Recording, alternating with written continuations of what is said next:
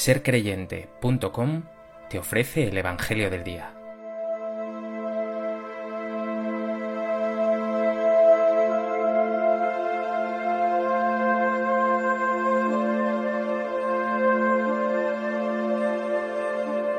Del Evangelio de Juan.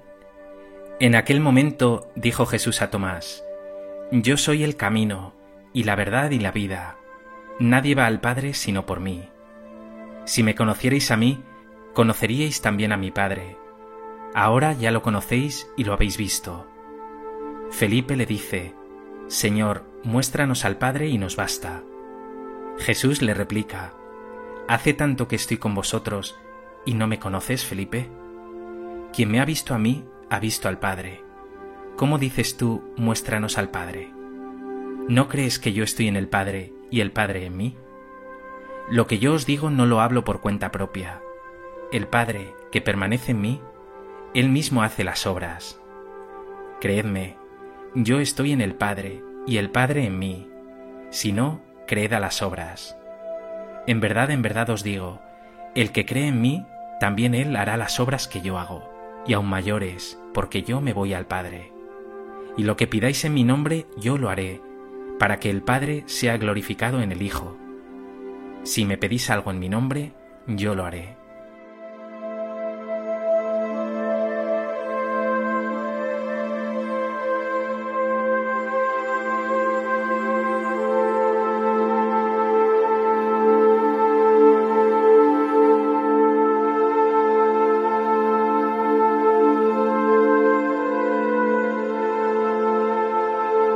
Hoy, día 3 de mayo, la Iglesia celebra la fiesta de los santos apóstoles Felipe y Santiago.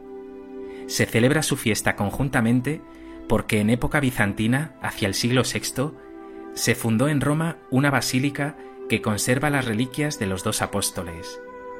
Ambos nos muestran la belleza de seguir a Jesús de cerca, de anunciarle con palabras y obras, y de entregar la propia vida por él hasta el final.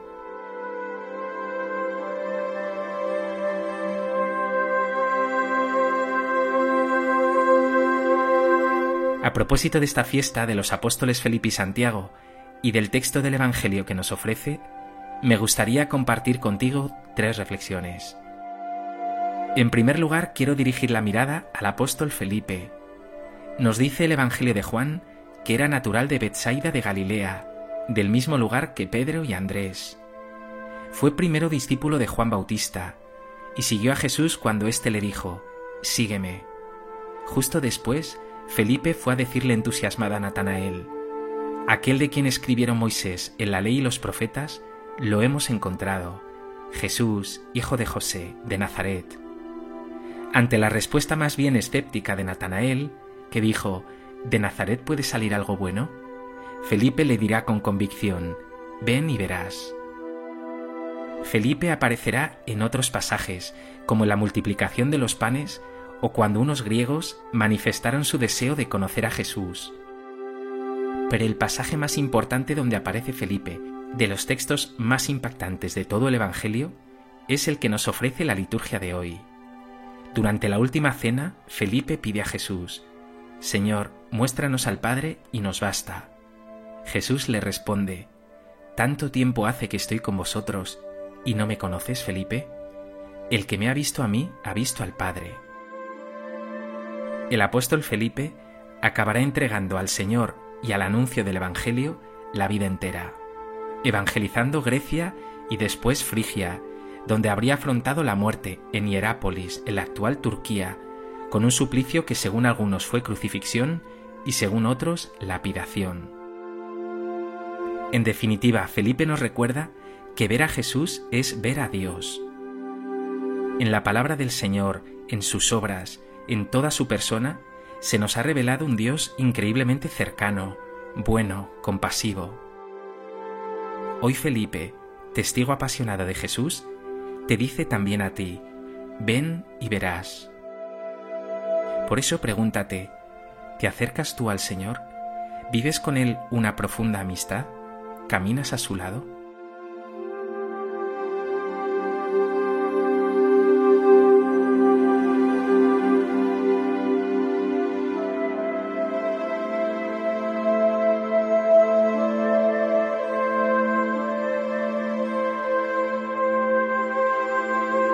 En segundo lugar, dirijamos ahora la mirada a Santiago. No se trata de Santiago el hijo de Zebedeo, hermano de Juan, que era apodado el mayor, sino de otro Santiago apellidado el menor, hijo de Alfeo, que aparece también en las listas de los doce apóstoles elegidos personalmente por Jesús.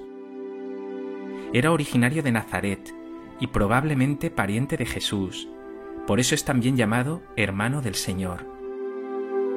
San Pablo nos dice en su primera carta a los Corintios que Cristo resucitado se apareció a Santiago. Fue obispo de la primera comunidad judeocristiana de Jerusalén, y el libro de los Hechos de los Apóstoles nos cuenta también que en el concilio celebrado en Jerusalén, Santiago afirmó que los gentiles, los paganos, podían ser aceptados en la Iglesia sin tener que someterse a la circuncisión judía. El historiador judío Flavio Josefo dejó escrito que Santiago fue lapidado en el año 62. De Santiago es además la carta del Nuevo Testamento que lleva su nombre, la Carta de Santiago. En ella insiste mucho en la importancia de que la fe no sea abstracta, sino que se haga concreta en obras, en compartir los bienes con los pobres y los necesitados. Dirá Santiago bellamente en su carta, lo mismo que el cuerpo sin aliento está muerto, así también la fe sin obras está muerta. Pregúntate, ¿tu fe está llena de obras concretas de amor y servicio a tus hermanos? ¿O a menudo tu fe es solo una pátina, una abstracción, una teoría?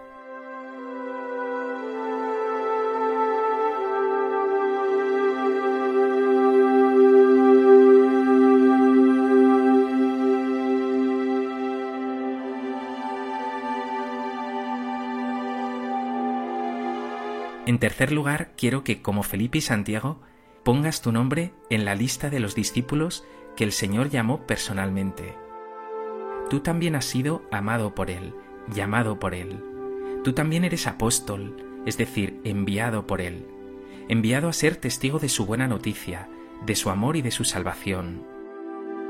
Y en el Evangelio de hoy el Señor te dice, si crees en mí, también tú harás las obras que yo hago, y aún mayores créetelo, has sido enviado para continuar las obras de Jesús, anunciar buenas noticias, esperanzar a los desesperanzados, acoger a los últimos, consolar a los tristes, sanar a los enfermos.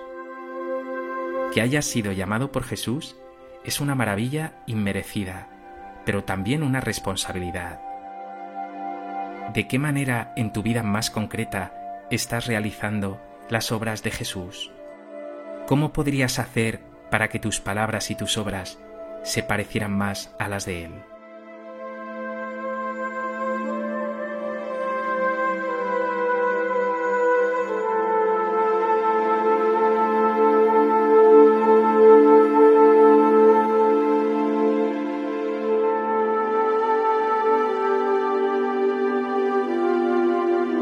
Pues que esta fiesta de los santos apóstoles Felipe y Santiago te lleve a renovar tu vocación, la llamada que te ha hecho Jesús, una llamada a estar con Él, a descansar en Él y a ir de su parte hasta el fin del mundo, dando testimonio de su buena noticia, de alegría y de salvación.